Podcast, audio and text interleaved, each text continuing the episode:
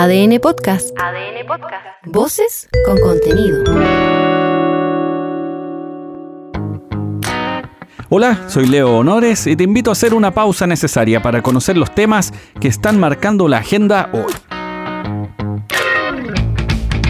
Todos alguna vez faltamos al colegio por enfermedad, pasando por todas las variables. Estás enfermo, Bruce Wayne. Luego, en la adultez, en la universidad o el instituto, ampliamos el repertorio a distintos motivos, sumando, por supuesto, los efectos de la resaca. No digas que no. Papich, estoy con la caña, weón. Ya en la vida profesional, acá diría que tenemos la lista más inconfesable y quizás a la vez más provechosa. Seguro que alguna vez no fuiste a trabajar o te quedaste telemático porque... Perdona, vengo recién despertando. Sí, efectivamente estabas para el gato. Pero otras, las otras, ah no, ahí se que valió la pena cada palabra de la mentira. ¿O no?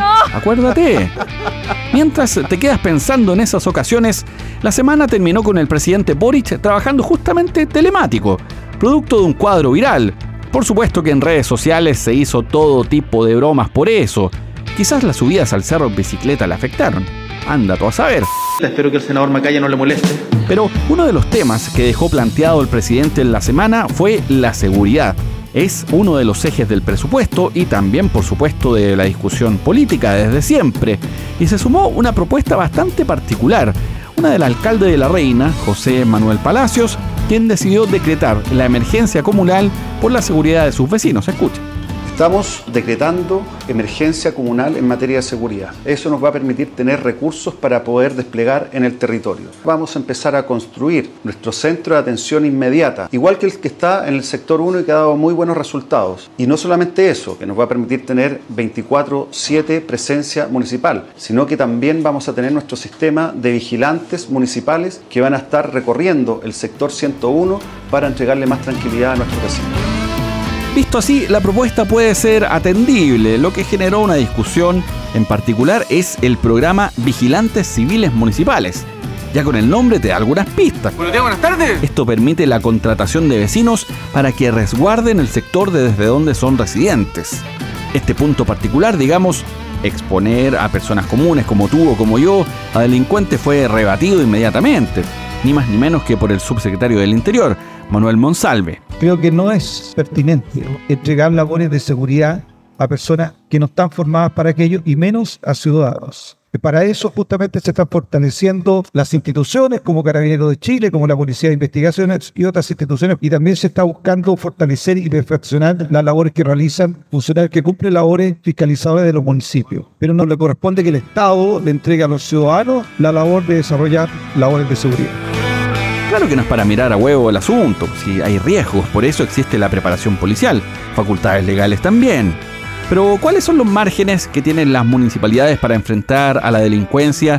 O dicho de otro modo, ¿cómo se complementan esos esfuerzos con las policías u otras herramientas?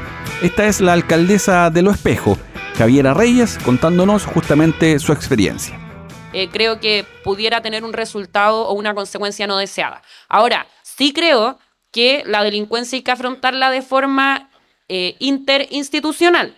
Y en ello hay distintos tipos de eh, mecanismos que sí se pueden promover. Yo contarle que en nuestra comuna el denuncia seguro ha tenido un alza eh, del 250% respecto a sus llamados.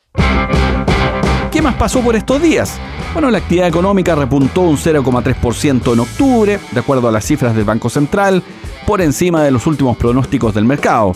Tú ya te has dado cuenta de que los mercados no son muy precisos, cayeron en la misma categoría de las encuestas, aunque la explicación diría es mucho más simple. Si cuando uno falla o tira el tejo pasado muere en la rueda, no anda diciendo todo el mundo que no la chuntó. No, no, no, no, no, no, no. Por eso existen los condicionales para sacarse el pillo. O decir no antes de, o entre tal y tal rango, en torno a. Todo eso suena mucho mejor que más o menos, o por ahí, en una de esas. El IMASEC de octubre estuvo marcado por la producción industrial y tuvo un fuerte crecimiento que contrarrestó las caídas en minería y comercio. Este es el ministro de Hacienda, Mario Marcel.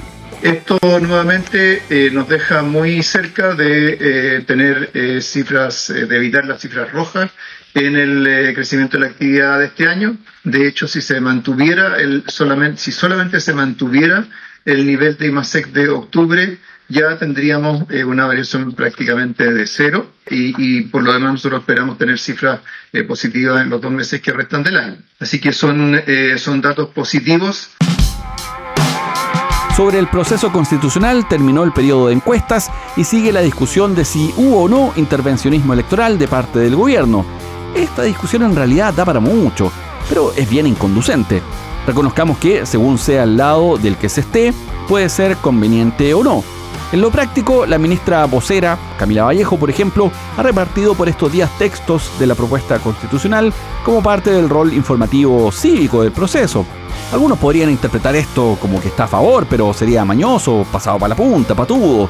Luego, acuérdate que el presidente dijo que no se debía retroceder en derechos de las mujeres. Esto se interpretó como un llamado a votar en contra, porque a la postre, del otro lado, reconocían tácitamente, al rechazar todo esto, que efectivamente podía haber un paso atrás en garantías ya ganadas, pero al final eso terminaba siendo una joya, un autogol. Pero también entra en la categoría de una interpretación mañosa. Este es el presidente del Consejo Consultivo del CERVEL, Andrés Tagle, despejando todas estas interrogantes. Eso es justamente materia de la Contraloría, el que regula que los funcionarios públicos no intervengan en las campañas durante sus actividades de funcionarios que se desempeñan. Obviamente ellos no tienen prohibición de participar en la campaña al margen de esas actividades o fuera de ellas y desde luego tampoco emitir opinión. Yo quiero recordar que emitir opiniones no constituye propaganda electoral y eso está claramente definido en la ley. Entonces, ¿qué quedamos?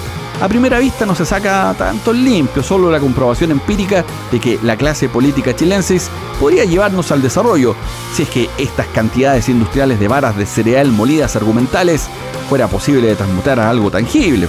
Nah, paja molida, Urge un alquimista, un druida, un panoramix, un chamán, una machi, una bruja, una suegra. Eh, ah, no. Eso no. Editemos después. El caso convenios fue uno de los temas indiscutidos de la semana. Es que, claro, el allanamiento al Ministerio de Vivienda fue bien vistoso. El gobierno respaldó al ministro de Vivienda, Carlos Montes, después de toda esta situación. Pero esto, por supuesto, que va más allá. Esta diligencia se habría originado por una denuncia de la misma cartera en contra de un funcionario de la administración anterior.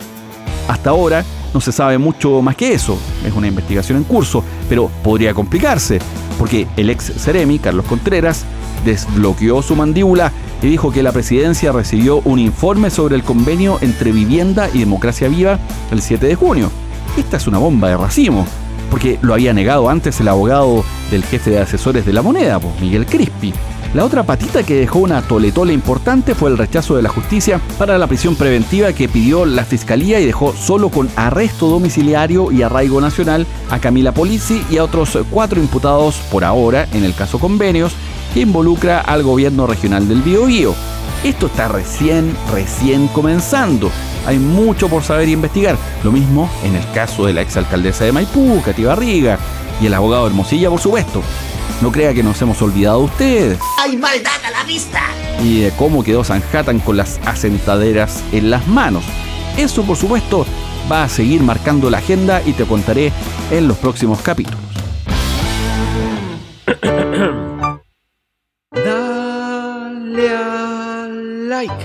Para lo que no hay excusa que valga es para calificar este capítulo. Tú sabes que la sabiduría popular no se equivoca. Una mano lava la otra y las dos lavan la raja.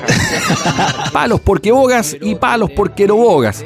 Así que si te gustó, dale like coméntanos por qué. Y si no, haznos bolsa. Pon el ventilador. Este proyecto fracasó. Así mantenemos contento y feliz al dios algoritmo para mantener la visibilidad de estos contenidos. Yo creo que siempre lo hace como papicaneando. Soy Leo Honores y esta fue una pausa necesaria. Ya sabes cómo va el día. Comparte este capítulo o escucha los anteriores en adn.cl, sección podcast, en podiumpodcast.com o donde escuches tus podcasts.